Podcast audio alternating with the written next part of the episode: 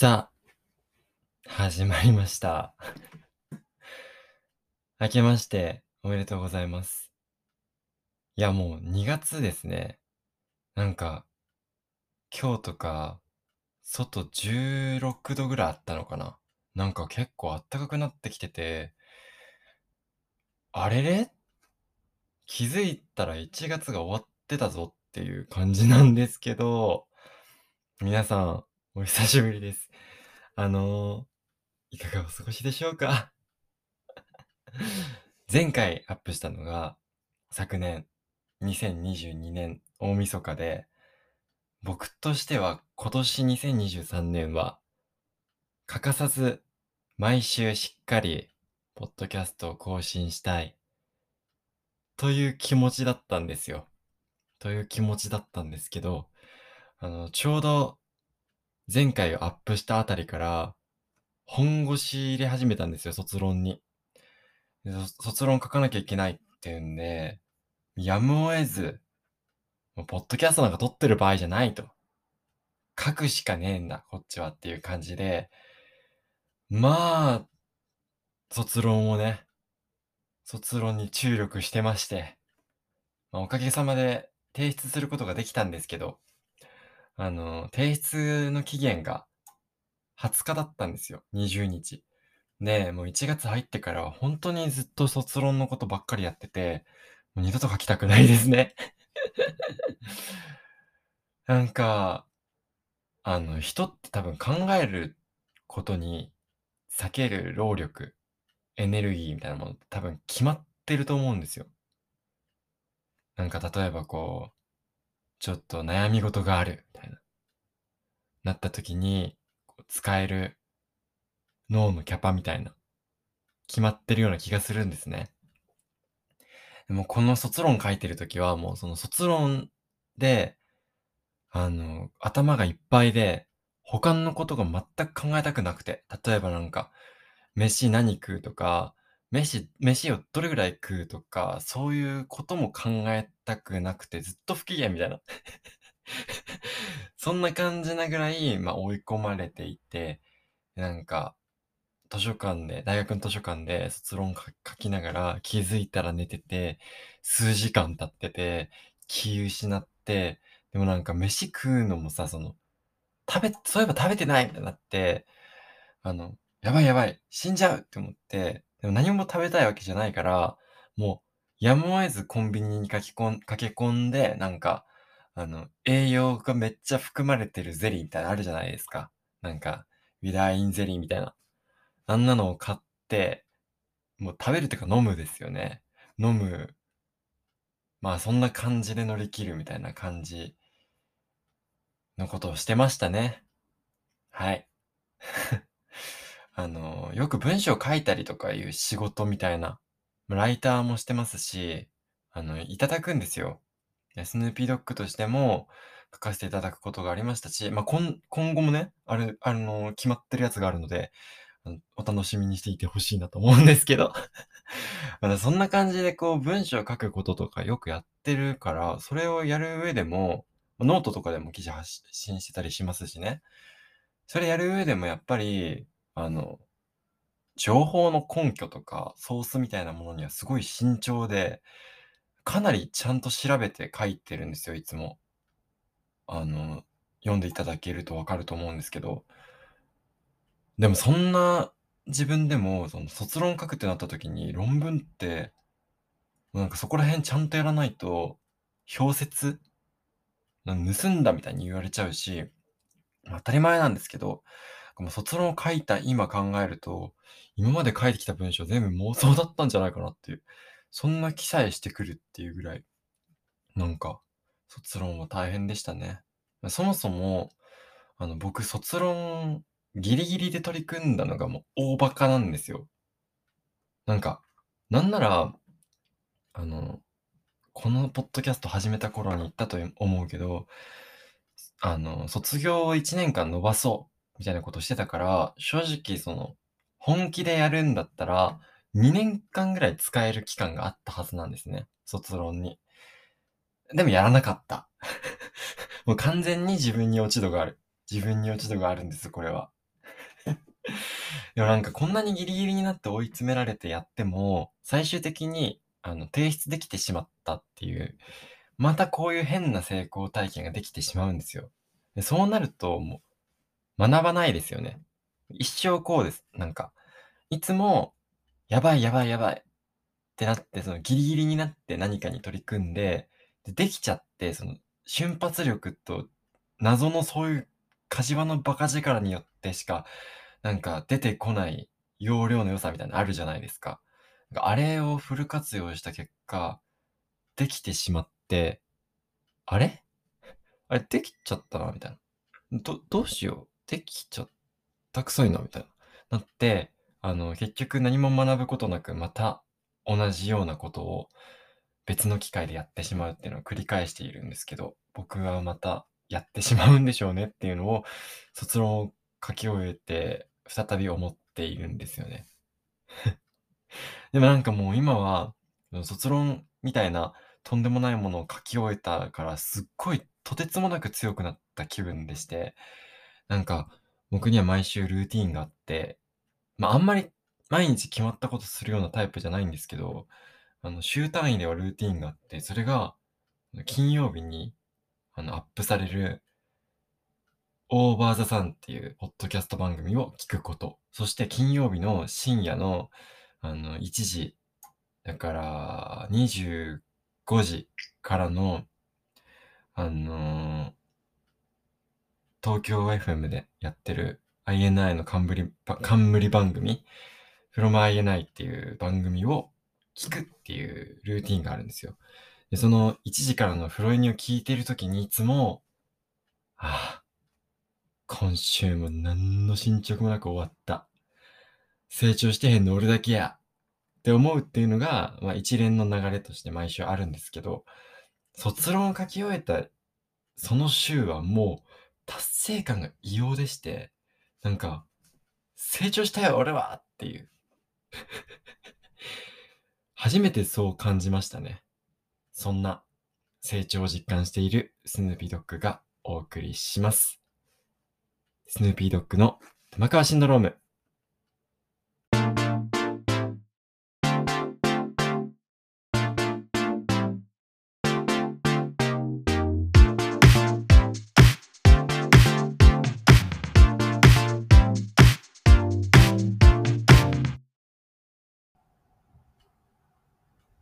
スヌーピードッグの熊川シンドローム。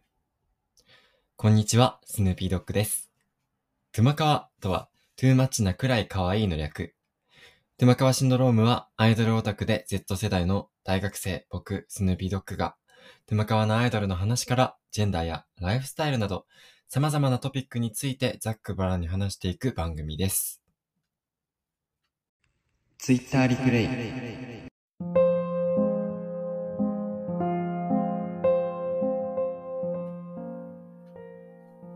さあ、久しぶりのコーナー行きましょう。あの、この番組はいつも適当に僕がベラベラと喋ってるんですけど、あの、一応コーナーがあって、あの、このコーナーでは僕の1週間の Twitter ライフを振り返っていろいろ話していこうっていう感じなんですけど、まあ、今週僕の身に起こった Twitter での出来事、なんとですね、凍結されました。本当に最悪ですね。あの、永久凍結されたんですよ。もう忘れもしない。2月の3日ですかね、あれは。なんか、起きて、朝起きて、あの、僕、卒論書き終えた後に、すぐに自動車学校に通い始めまして、あの、めっちゃ大学生。めっちゃ大学生なんですけど、なんか今まで免許取ってなかったんで、とりあえずあの免許取ろうっていう感じで、自動車学校に通い始めたので、もう毎日家に、朝、朝家出て、自動車学校行って、まあ、教習受けて、ほんで帰ってきて寝るという、そういう生活を送っているんですよ。なんか別に、あの、なんていうの、合宿免許とかじゃないんですけど、結構こう短期でキュッて取ってしまいたいなっていう感じなので、まあ、バタバタしてるんですけど、朝起きて、もうなんか、ほんと僕はあの朝すごい弱いタイプだから、あの、バタバタと準備して、こう、自動車学校に着くじゃないですか。ほんで、あの、スマホ開いたら、LINE が入ってて友達から、Twitter 見てみてって言われたから、え、何？なんかやらかしたかな？なんか失言かなんかしちゃったかなと思って開いたんですよね。失言どころかなんて言うんだろう。もう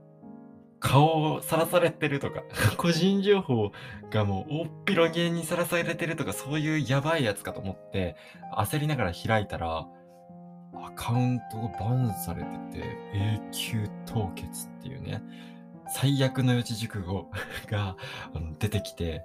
なんだこれはと。でまあなんか調べていくと、結構な数のなんかアカウントがバンされたらしくて、今回。なんか、なんでこんなことにって感じだったんですけど、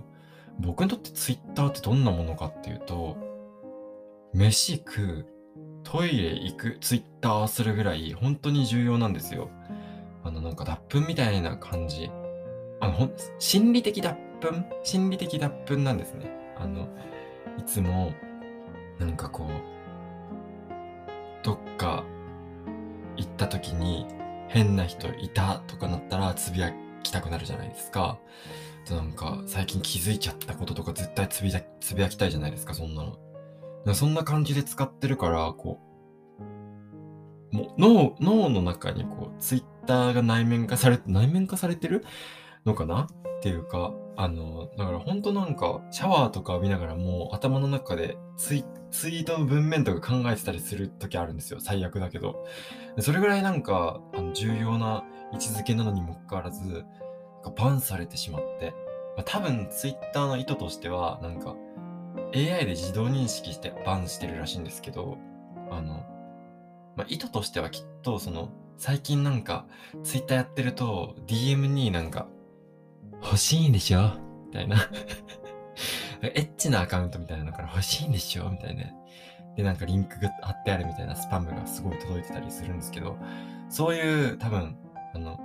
個人がやってるわけじゃなくて、もう機械的にやられてるスパムアカウントみたいなのを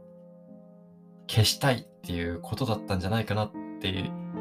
いうふうに勝手に認識してるんですが、そんな感じのことをしようとしたのか、もうものすごい数の普通に個人がやってるアカウントもバンされていて、で、なんか、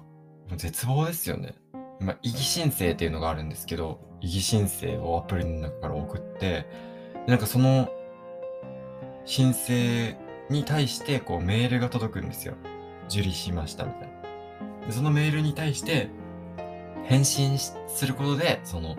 一連の流れ完了するみたいな感じなんですけど、したのに、その、それらの、こう、異議申請の、あの、手続きを全部したのに、全く微動だにしなくて。で、その日の夜中になると、もう他のアカウントはどんどん復活していって、で僕はなぜかこう乗り遅れて、未だに凍結されたままなんですけど、本当いい加減にしてほしい。早く戻してほしいですね。で、本当なんか別に何かまずいことしたかって聞かれると、そうじゃないと思うので、あの、ツイッター社にはもう、速急にこれに対応していただきたいし、演説みたいになってますけど、あの、すぐに対処していただきたい。で、何かダメだったんだったらダメだったっていうのを、はっきり理由とともに送ってほしいですね。本当に仕事してちょうだいっていう感じ。マジでありえない。なんか、普通に、あの、奪われたことで、こんなに自分にとってツイッターが重要なものだったんだっていうのを再確認していますし、あの、今あの、僕の持ってるアカウントが2.5万人ぐらいフォロワーがいて、なんか、まあ、大きいアカウント持ってること自体のメリットってそんなにないんですけど、唯一あるあのメリットが、なんか自分自身が逃してた情報とかをフォロワーが送ってくれるみたいなことがあって、それが本当になんかいろんなアイドルを追ったりとかしやすくて あの大変助かっていたんですね。でもそれがなくなってしまったから、本当に結構な大損で、なんか、あと、あの、例えば、INI のコンテンツ見るじゃないですか。毎週 INI フォルダっていう YouTube コンテンツとかが発信されるんですけど、それとかまあラジオとかもそうですけど、あの、いつもだったら、それを見たりとか聞いたりとかしてから、Twitter で発信することで、なんか、あの、可愛いみたいな気、つばかーみたいな気持ちを、あの、発散する発散するっていうか、なんか消化させていくみたいなフェーズがあったんですけど、あの、ツイッター奪われてしまったので、それができないんですよ。だからなんか、ただただ毎日、あの、いろんなコン発信されるコンテンツを一人で見て、一人で悶絶するみたいな、うんみたいな時間が うんみたいな時間があるんですよ。それは本当耐えられたもんじゃないんですよ。あの、本当に。ありえない。もうだって、誰かに共有しないと、どうしようもない気持ちってあるじゃないですか。もう本当に辛くてね。どうにかしてほしいですね。で、僕は知ってるんですよ。あの、なんか、世の中にはね、エッチなアカウントとかもたくさんあって、あの、自分の局部とかをね、あの、写真とか動画とか撮って載せて、それでえぐい数のフォロワーを得てる、なんかエロアカみたいなのいっぱいあるんですよ、世の中には。僕はそういうアカウントのことを、おちんぽグレイテストショーマンって呼んでるんですけど、おちんぽグレイテストショーマンの皆さんは全然、あの、周回してみたんですけど、周回すんじゃねえよ。周回してみたんですけど、全然凍結されてないんですね。なんでチンポ出した人が凍結されなくて、チンポ出してない俺が凍結されなきゃいけないんだっていうのは、これは本当に由々しき問題で、じゃあチンポ出してればよかったのかっていう話なんですよ。違うでしょっていう。もう本当にありえないですよ。おちんぽグレイテストショーマンの人たちを凍結させて、こちらを復活させるべきだ。本当に。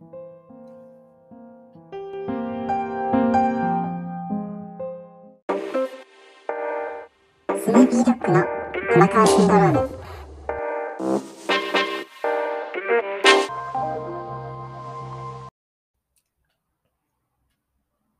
はい。なんか、正直今日はもう完全に、ツイッターへの愚痴が言いたいだけ。本当にツイッターへの愚痴が言いたいだけなんですけど、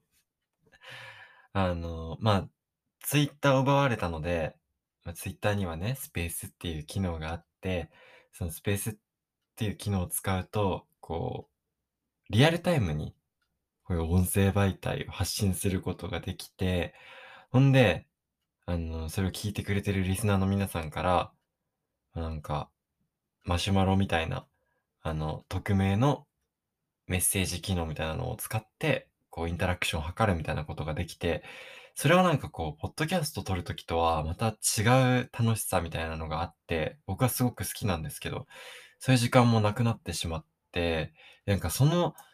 スペースの中とかで、なんかその自分の最近気づいたこととか、喋るのがすごい楽しかったんですよ。それがなくなったのは結構悲しいんですよね。なんかそのマシュマロっていう機能もね、そのマシュマロっていうサイトとツイッターを連携していることで、あの、バンされてる人が多いんじゃないかみたいな言われてて、なんかあんま良くなかったのかなとか思ったりするんですけど、まあそれは置いといて、僕はあの今、自動車学校に通ってるって言ったじゃないですか。で、僕今大阪に住んでるので、大阪では多分社交って言うんですよね。で、社交に通ってて気づいたことがあって、それがなんか、習い事いいな。習い事いいなっていうことなんですよ。なんか、あの自動車運転するの自体、結構楽しいんですけど、初めて乗った時とかはね、もう、あ、これ人殺すかもしれない。ダメだって思ったんですけど、全然いけ、いけてて、あの、すごい今楽しいんですけど、なんかその自動車の運転が楽しい、それ自体も楽しいっていうのはあるかもしれないけど、なんか自分自身がこう感じるのは、あの、例えば、こう自動車の乗ってみる。ほんで、なんか回るのがすごい、あ、これうまくいかなかったなとか、あのーあるじゃないですか。もうちょっと早く切ってればよかったなとか。そういうのがこう、今、習いたてだからあって、その、一つずつ仮説をね、潰していくみたいなのがすごい楽しいんですよ。だから、前回こう乗った時に、こう、もう少し早く、あのーハンドル切ってればよかったなっていう後悔があったとしたら、じゃあもうちょっと早く切ってみたら、もっとうまく回れるんじゃないかっていう仮説を持つ。で、ほ、そしたらその仮説を次は潰して、あ、うまくいったなってなったら、あの、OK だし、あれ、もうちょっとこうしたらよかったなって思ったら、またその仮説を潰すみたいな。その過程がものすごい楽しいんじゃないかなって思って、この成長みたいな。なんか、習い事、今後いいなっていうのをすごい思ったんですよね。あ、ちなみに、あの、仮免許を取れたんですよ。その、ツイッターバンされた日、あの、すごい朝バタバタしてて、なんか貧血になりながら、あのチャリ爆速で漕いで、あの、教習所に着いて、で、でツイッターバンされてるの見て、すごい動揺しちゃって、で貧血の状態で動揺して、その状態で検定受けたんですよ。もうなんか全然うまくできなかったけど、まあ、なんか仮面取れて、無事にって感じだったんですけど。そうなんですよね。あの、僕はこの春に社会人になるんですけど、なんか仕事とかについてもすごい最近考えてて、あの、普通の人、まあ、普通の人っていう言い方も良くないですけど、多くの人は、あの、自分のやりたいことだったり、なんて言うんだろうな。自分のクリエイティビティとか、自分らしさみたいなものを仕事で必ずしも発揮できてるとは言えないと思うんですよ。むしろそういう人ってすごい少ないんじゃないかなっていうふうに思っていて、だからこそ、こう、仕事の中では、ある意味で決められたワークを淡々とこなす。で、なんか、そこで扱いきれなかったクリエイティビティみたいなものを、なんかこう、ある種オタクをする上で、消化したりとか、あとなんだろう、それこそ習い事をしたりする中で、あの、消化していくみたいな人が多いんじゃないかなっていうふうに個人的にすごい感じていて、なんか僕自身の思い描く将来像みたいなことを考えたときに、そのクリエイティビティと仕事を合致させていきたいなっていうのはすごいあるんですよね。なんか今完全に、あの、何の、なんていうの？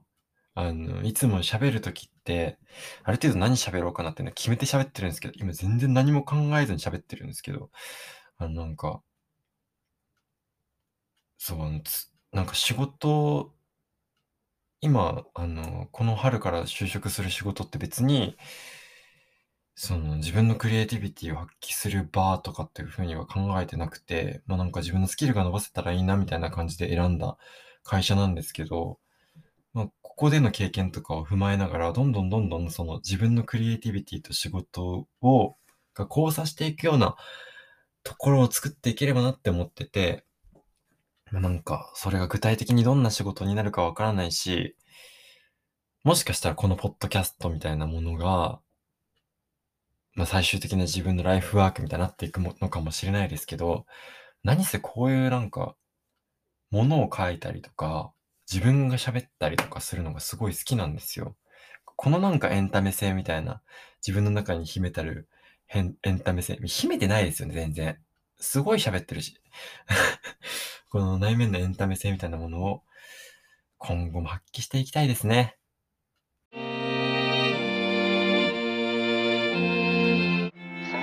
ードッグの山川シンドローム。さあ、まあ、完全に雑談会なんですけど、あの、皆さんからのお便りを久々に読んでいこうと思います。この番組はですね、なんとこの今年1月入ってすぐにあの1周年を迎えまして、もう1年も経ったんだっていうのは結構驚きなんですけど、1年間いろんな話してきましたよね。あの、別に中身そんなないと思うんですけど、あの、ベラベラベラベラと喋ってきて、相当な時間喋ってると思うんですよ。僕は最近本当にそのツイッターが失われて、何回ツイッターなしすんねんって話ですけど、あの、ツイッターがね、あの、失われてしまってから、何すごい暇暇なんですよ。もう何したいかわかんなくて、いつもどれだけツイッターしてたんだっていうのをこう、改めて痛感しているところなんですけど、ま、なんか、今まで正直その、YouTube とか動画配信系を、ま、Netflix とかね、もうめちゃめちゃ見てる人の気持ちが全然わかんなかったんですよ。確かに自分もコンテンツお化けみたいなところはあるから、色々見るんは見るんですけど、ずっと YouTube 見てますみたいな人っているじゃないですか。全然わかんなくて、だってそんなことしてる暇なかったから、ツイッターしてるから。全然理解できなかったんですけど、最近はすごい理解できますね。僕はあの、YouTube じゃないんですけど、最近は、あの、お笑い芸人のラランドのゲラっていう、ま、なんか、ポッドキャストみたいなアプリの、あの、芸人版みたいなアプリがあるんですけど、そこのゲラってアプリでやってるラジオとか聞いたり、あと、アーティストスポークンっていうアプリ、ま、同じくポッドキャストみたいなアプリの、あの、ドクターハインリッヒさんのラジオを、ま、ちょっと課金して聞いててあの、芸人さんでも30分とか一人で喋るって、苦痛っていうか結構しんどいみたいな話が出てたんですよね、どっかで。そうなんだってなって。だ俺、全然なんでもない人ですけど、なんか毎週30分どころじゃなく、ベラベラベラベラ喋ってなんか、たまに1時間とか超えてるじゃないですか。ほんと常軌を逸してますよね。常軌を逸してるんですけど、あの、そんな僕がね、これまでやってきたこのスヌーピードッグの妻川シンドロームの中で、あの、皆さんからこの1周年記念に際して、どの回が好きだったかっていうアンケートを今やってまして、それはあの、バンされる前に Twitter で、あの、募集かけたんですね。で、ま、これからもちょっとしばらく募集したままでいようと思うので、あの、概要欄にこのリンク貼っておこうと思うんですけど、いくつかあの、感想とか届いているので、ちょっと読んでいこうと思います。まず、じゃあ、ちょっとこの人行きましょう。スンチュルネーム、ウルトラヒタヒサヒトさん。もういいのかな、この名前。ちょ、いいのかわかんないですけど、好きだった回は、第2回目の放送。言葉は時々呪いに変わるアイドルの卒コンに行って決心がついた話ですね。この回を選んだ理由、すんのさんの考え方がすごく好きなのですが、おありがとうございます。その考えがかなり覗ける回だと思い選びました。いつかやりたいを先延ばしにしないが刺さりすぎて、未だに抜けずに自分の座右の銘、お守りみたいな言葉になりました。ほんとにありがとうございます。めっちゃ嬉しい。めっちゃ嬉しいですね。そう、あの、なんか、あえて会を設けて話すような話じゃないから、今話そうと思うんですけど、なんか、でもすごい自分の中でなんか、点と点がこう、線になったみたいな感じのでかい気づきが最近あって、卒論書いてる過程で、友達にすごい会うことが多くて、一緒に卒論書いたりしてたんですよ。で、その中で、あの、友達があの、今ちょっと海外にで仕事してて、あの、まだ卒業はしてないんですけど、海外で仕事してて、卒論出すために帰ってきたよっていう友達がいて、久々に会ったんですよ。その時に、なんかその友達は、ま、今海外で働いてるから、なんかいろんな人に行動力があるねみたいな褒められ方をするって言ってて、でもなんか自分的には全然しっくりきてないんだっていう話をしてたんですよ。それは自分がやりたいって思ったことに対して、ガッて、あの、瞬発力でやってしまうタイプだし、それに対してなんかこう、ものすごくいいとか悪いとか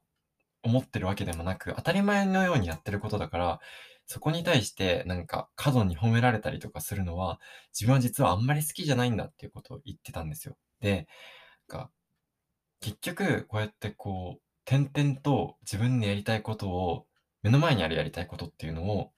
諦めたりとか、先延ばしにしたりせず、やってた結果なんか、でかい将来像とか描いていたわけでもなんでもないけど、気づいたら、なんか、今自分が一番望むところにいられているなって感じるって言ってて、まるでそれが導かれてるようだって言ったんですよ。僕は本当にそれ同じことをいつも思っていて、あの、なんて言うんだろうな。僕結構その挫折割と多い人生だったと思うんですよ。それはもう、このポッドキャストの中でも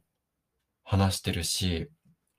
あとスーモタウンの記事とかの中でも書いてるんですけど、まあ、浪人に始まり、それも2年間も浪人しましたし、なんか、あと就職に際しても、もともと、あの、去年のね、この2回目の放送の中でアイドルのライブ卒コンに行って、あの、モーニング娘。22の、22じゃない、モーニング娘。21の佐藤正樹ちゃんの卒コンに行って、なんかすごくこう、マインドが変わったみたいな話をしたんですけど、その時には話してなかったかもしれないけど、僕はなんか、あの、その頃、国家公務員になりたかったんですよ。で、試験とか受けてて、まあなんか、割と順調に行ってたんですけど、結局なんか採用には至らなくて、あの、すごい、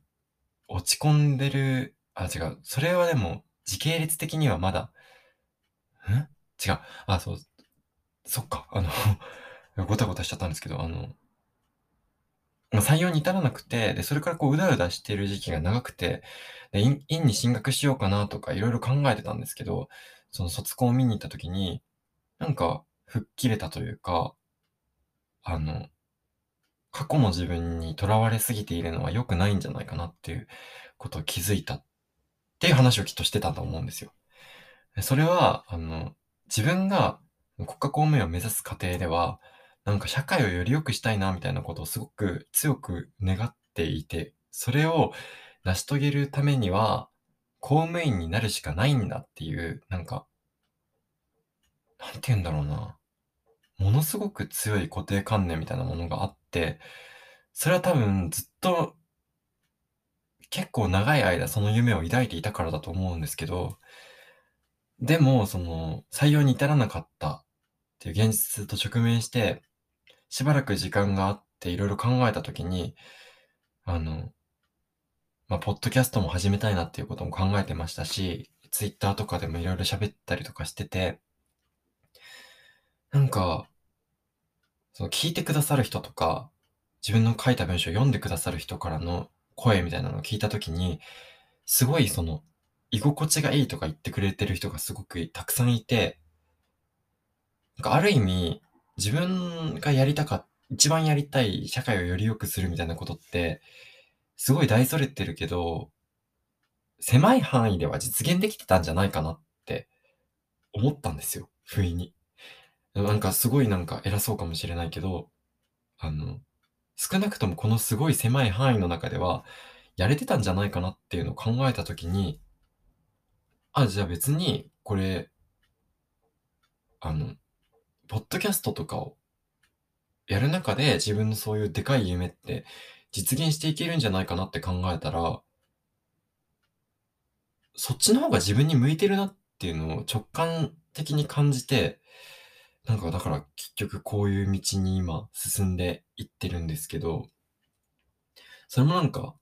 一旦挫折があったはあったけど、結局今自分がやりたいことっていうのが、一番いい形で実現できてるなって感じてるのも、あの、あるし、それもなんか、こう、いろんな挫折、自分の人生の中での挫折、いろいろあったけど、結果として常に、その、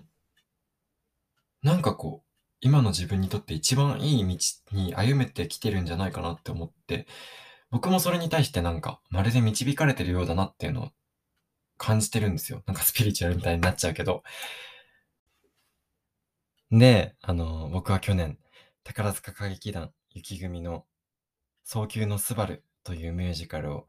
見に行って、これはあの、浅田次郎大先生の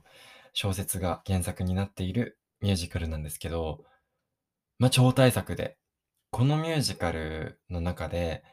あの、まあなんかすごく貧しい農民の子が、ある占い師のおばあさんに、パイタイタイっていうおばあさんに、あの、お前にはスバルの星がついている。それが宿命の星であって、お前はそれに導かれて、いずれは城に入り、財宝を手にすることになる。みたいなことを言われるんですけど、ね、その、あのー農民の貧しい子供は、そのお告げみたいなものを信じて、歩みを進めていくっていう話、まあ大まかな話になっているんですけど、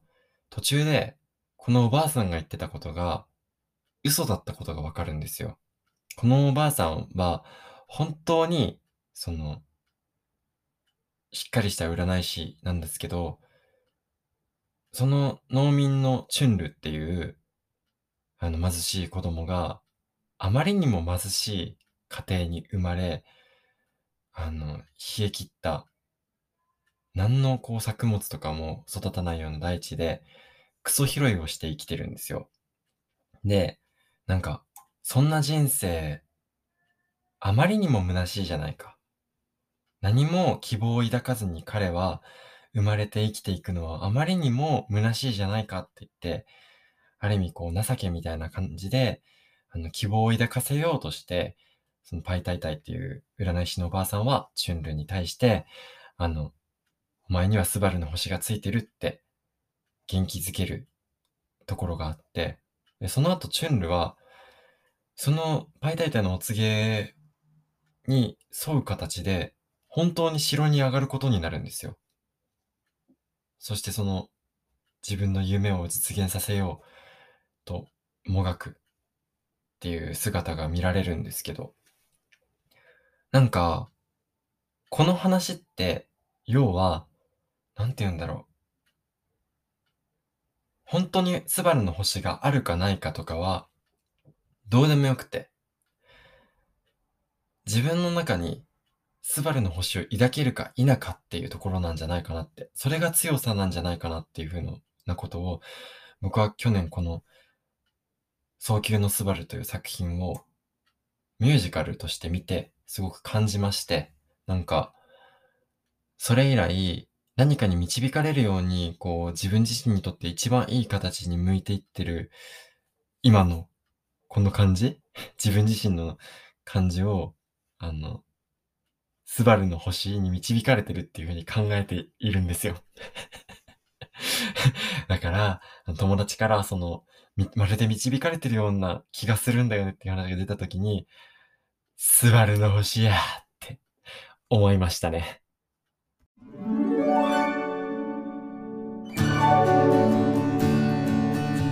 スヌーピードッグの熊川シンドローム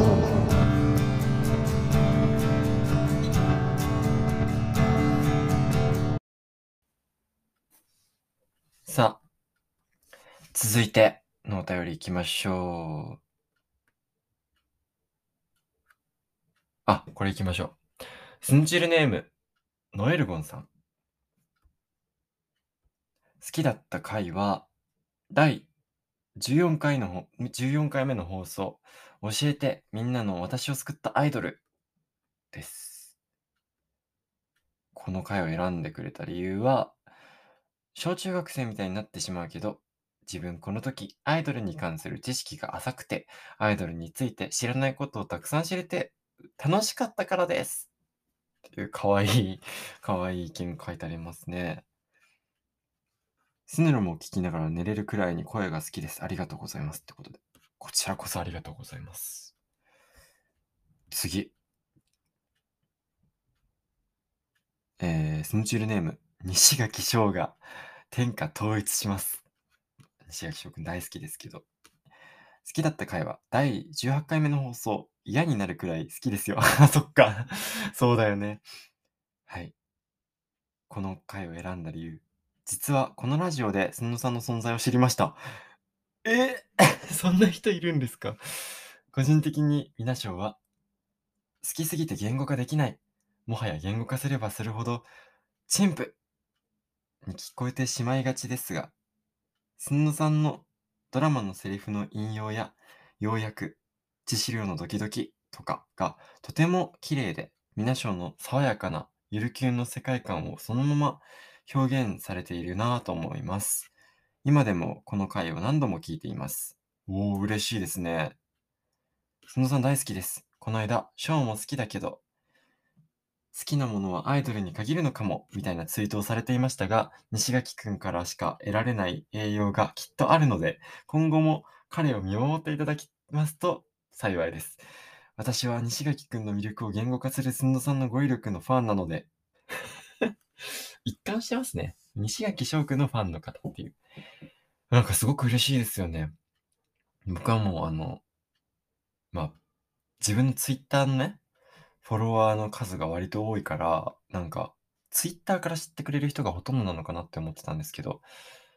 最近、ポッドキャストから入ってくれる人が多いっていうのはちょっと驚きなんですよ。あの、なんか、ポッドキャスト、違う、Spotify に入った時に、あの、趣味思考とかいろいろ選ばされるじゃないですか。その中になんか、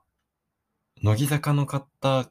かなんかのポッドキャストの次にスヌルムが出てきたみたいなの話をフォロワーが送ってくれてて、えー、そんな？みたいな。結構びっくりしちゃいましたね。はい。次。スヌチルネーム、スヌド採用しミニ。はい、ありがとうございます。スヌルムの特に好きだった回は、第21回目の放送、初めて推しを生で見た日。ああ、ミニですね。この回を選んだ理由。この回を聞いたとき、自分はまだ推しを生で見たことがなく、生で見ることと画面で見ることのギャップが大きかったらどうしようという漠然とした不安があったのですが、この回を聞いて、やっぱり推しにあったら推しが、推ししか目に入らないし、楽しいに決まってるよね、ということが再認識でき、気持ちが楽になったからです。あ、いいですね。いい使い方されてますね。本当にすんのさんの知性とユーモアと抜群のオタクさが溢れた喋り方が、喋り方とお話が大大大好きで、2022年にすのさんに出会ってからというもの、すのさんのすべてのコンテンツを摂取させていただいています。きっとこれからお忙しくなると思いますが、ぜひこれからもすのさんのお話を聞かせてもらえたら、それ以上に幸せなことはありません。末永くよろしくお願いします。ああ、嬉しいですね。ありがとうございます。この、抜群のオタクさが溢れた喋り方。これちょっと若干ディス入、ディス入ってますよね。って思いますけど、ありがとうございます。次。結構たくさん届いてましたね。えー、っと、スンチルネーム、すめし猫さん。スヌロムの特に好きだった回は、あ、同じく、第21回目の放送、初めて推しを生で見た日。選んでくれた理由は、すのさんが本当に嬉しそうなのがとても伝わってきたから、めちゃくちゃ可愛かったです。あありがとうございます。可愛かったです。だって。ありがとうございます。次。スヌチルネーム、愛ちゃんさん。スヌロムの特に好きだった回は、第23回目の放送、2022年第1回スヌーピードッグショー。最新回ですね。最新回を選んでいただいてる。理由は、スノさんの声がいつもより生き生きしていたからです。あー、スノさんの声大好きで、スペースもスヌロムも大好きです。来年から、花の JK ですが、これからもスヌスヌロムを聞き続けていこうと思います。社会人になられると、忙しくなってしまうと思いますが、応援しています。頑張ってください。来年から JK って、今 JC ってことですか？中学生でこんな気遣いのできるコメント送れるのすごいですね。すごい本当に。最近の若者は。次。スンチルネーム、パンダさん。スヌロムの特に好きだった回は、第6回、恋バナより愛バナをしようぜです。ということで。理由は、すのさん、こんばんは。どの回も大好きですが、この回は特に前半にあった私が恋愛観や結婚観について普段思っていることが言語化されていてとてもすっきりしました。本当にそうとうなずきながら聞いてしまいました。恋バナより愛バナ。この言葉がもっと世に広まってほしいです。あ、嬉しいですね。いつも楽しい配信ありがとうございます。2022年 INI のライブにて座席がお隣ということで、奇跡的にすんさんにお会いできてとても嬉しかったです。これからも応援しています。ああ、そうなんですよ。あの、実は年末の方で INI のツアーに参戦した際に、あの、お隣の方から、なんか、トレカとかいただいたりして、でもはじ、開演前にトレカとかいただいたんですけど、あの、終わった後に、もしかしてそのさんですか？って声をかけていただいて、バレるんだ？と思って、本当にびっくりしたんですけど、聞いてくださってたんですね。超嬉しいです。ありがとうございます。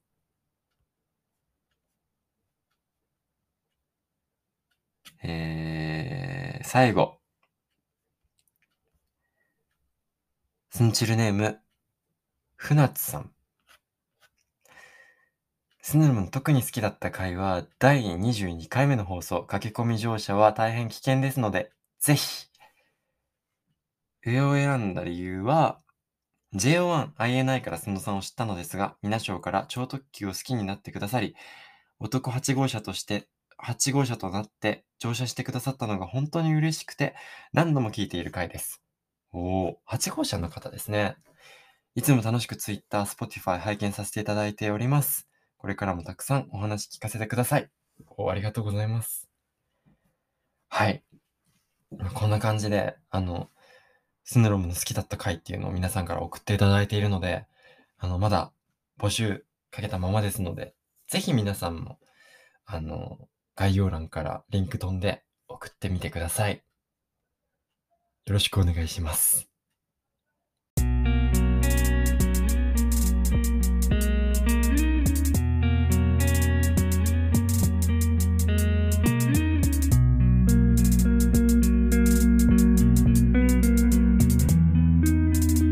ヌーピードッグの沼川シンドローム。